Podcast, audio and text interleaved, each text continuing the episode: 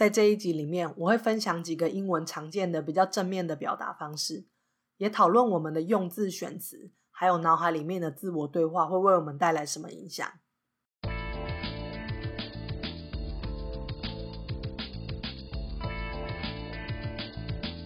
用心理英文是一个结合正向心理学和英文学习的节目，我是主持人宣佩。如果你想要能有自信的说英文和经营乐观正向的人生，欢迎你和我一起迈上旅程。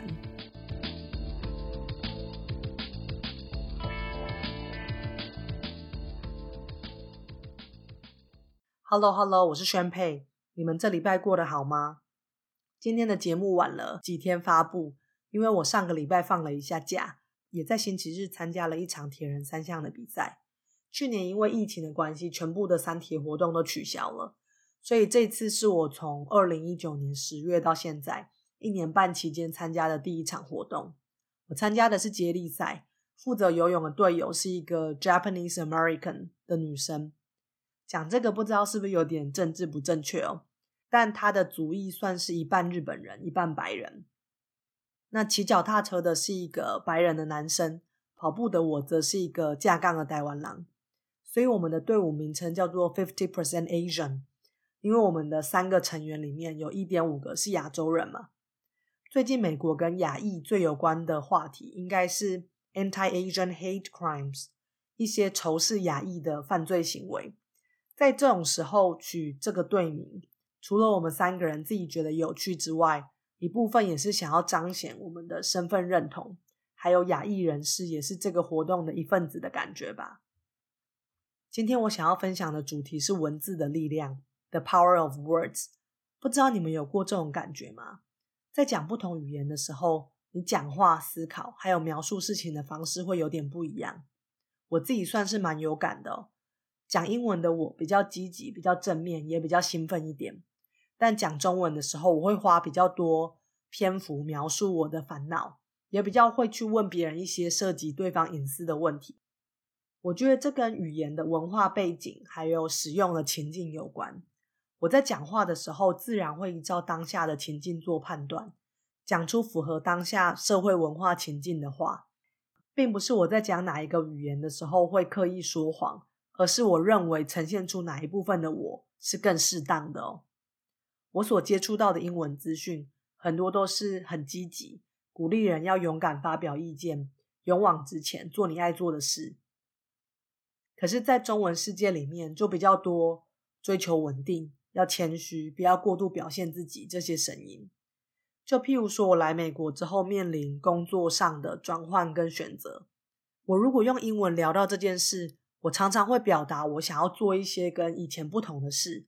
我想要尝试 A、B、C 这些选项，可是，在讲中文的时候，我很容易会讲到，我觉得放下以前的工作很可惜，不知道怎么做选择，觉得很茫然等等的。讲到这里，就有想到一个例子，同样是这种还没有做出一个最终选择的状态，我在英文里面会说 "I'm still searching"，但在中文里面我会说就觉得有点茫然吧。Searching，它显示的至少是主动在采取行动，主动在寻找。可是茫然传达的是一种停滞，然后停留在原地，不晓得要去哪里的那种感觉哦。我觉得美国跟台湾的文化各有它的优缺点。美国人相对比较有自信，勇于展现自己。可是有的时候，他们向人示弱，坦诚自己弱点的空间也比较小。讲到这里，就让我想到我刚搬来美国的时候。其实曾经在心里想说啊，如果我是 Taiwanese American，从小在美国长大的台湾人就好了，我都不需要经历过这种语言转换的煎熬，不用那么辛苦的学英文。可是后来我也发现，事实上不管是怎样的身份跟怎样的成长过程，都会有自己的煎熬，都有自己的仗要打。如果我真的是 Taiwanese American，我很可能在青少年的时候。要经历一段蛮长时间的寻找身份认同的过程，还有经历歧视的一些经验。那种明明你觉得自己跟班上的同学、跟你身边的人一模一样，你觉得自己就是美国人，可是其他人却因为你的肤色、你的种族而对你有刻板印象，把你套在某一个框架下面的时候，其实也是很不好受、很困难的过程哦。我常听别人举的一个例子是林书豪，身为亚裔的篮球员，即使你展现了你打篮球的能力，教练或者是队友却有可能因为他们对亚裔人士的刻板印象，而没有办法很快的注意到你的能力。你必须要一直反复的证明自己，要拿出更多证据，才有可能逐渐被认同。也就是你必须要更努力，比别人更优秀，才能够得到一样的待遇哦。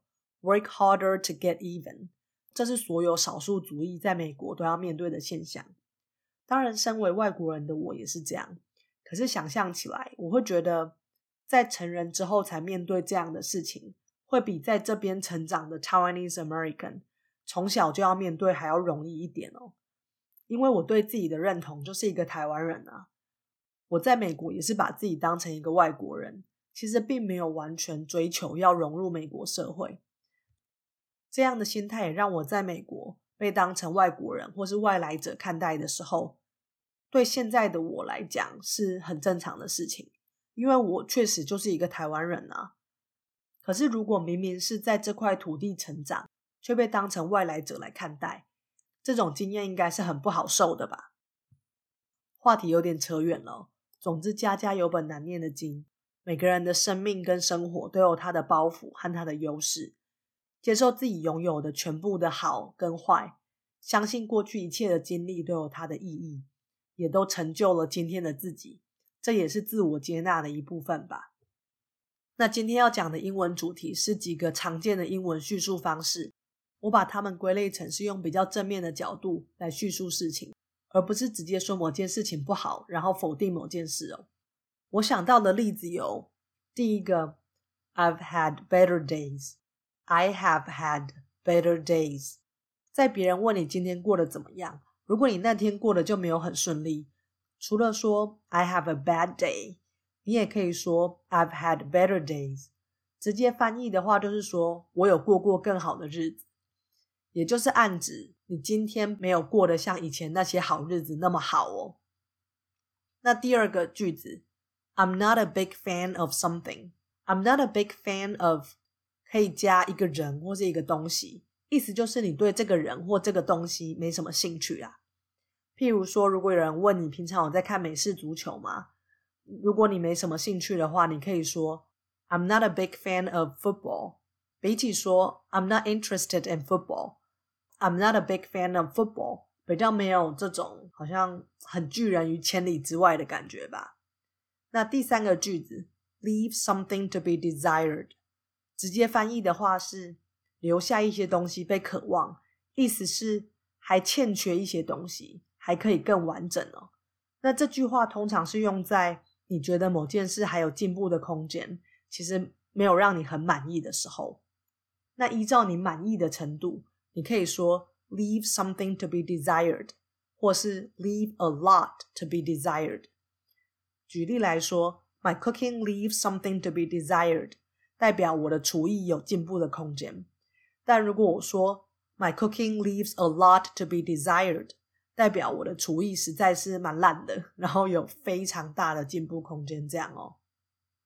第四个句子，I've done things that I'm not proud of，直接翻译的话是我做过一些我不觉得骄傲的事，意思就是我做过一些现在想起来其实是不对的、不好的事情。那以上这几个就是我观察到。用比较正面或比较婉转的方式来叙述事情的英文说法。I've had better days. I'm not a big fan of something. Leave something to be desired. I've done things that I'm not proud of. 这类的说法就有点像是你可以说一个东西不够好，或是说它很差吧，听起来的感受不太一样。不同的用字也会传达说话的人的观点。那在我们每天选择要怎么形容一件事，怎么用文字叙述的时候，其实也都是在加强这些文字背后的观点，养成某一个思考习惯哦。这就是我在标题所说的文字的力量。我们可以去注意每天说出来的话，还有你告诉自己的话，因为这些话语不只反映你的想法，也进一步一直在重复强化你的性格。所以你平常是怎么评价自己的呢？你怎么在脑子里面跟自己对话？当你做一件事情的结果不如你的预期，你是告诉自己说：“唉，我做这件事失败了。”还是你告诉自己：“哦，我从这次学到经验，改进之后，我就会离成功更进一步。”当你千头万绪有很多事要做的时候，你是肯定自己有做好已经完成的部分，还是都把注意力放在那些自己做的不够好？还来不及完成的部分呢？那在小孩考九十五分的时候，你是用这五分来提醒小孩有哪里还可以学习，还是把这五分当成小孩子不应该粗心犯的错？